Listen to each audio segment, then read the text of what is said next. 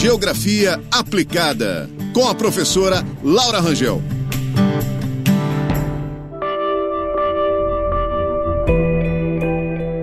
Olá pessoal, eu sou a Laura, eu sou geógrafa e eu tô aqui hoje com o primeiro podcast de Geografia Aplicada, onde eu vou trazer conhecimentos de geografia de maneira geral.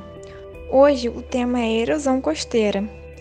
Antes de mais nada, eu queria falar sobre a praia, o ambiente praia, que é um ambiente extremamente dinâmico, onde os sedimentos, esses grãos de areia, né, eles estão em constante movimento, seja pela ação do vento, das ondas ou de correntes marinhas. E a erosão costeira, ela é um fenômeno natural quando a praia está sofrendo uma perda de sedimento é, maior do que a deposição de sedimento. Então você está perdendo o terreno da praia favorecendo então o avanço do mar, a ocupação do mar. É, como eu falei, ela é um a erosão costeira é um fenômeno natural, mas ela pode ser facilmente despertada pela ação humana.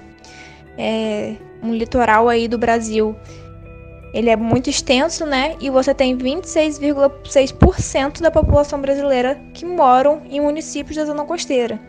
A gente tendo aí o Brasil com uma extensão territorial tão grande para o interior, isso significa um número muito grande de concentração populacional na, na zona costeira, nos municípios de zona costeira.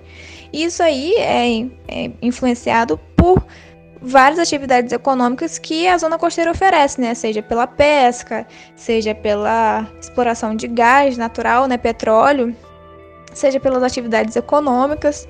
Então, essa, né, essas são as, as atividades econômicas são a, os principais fatores de concentração é, de pessoas de ocupação da linha de costa.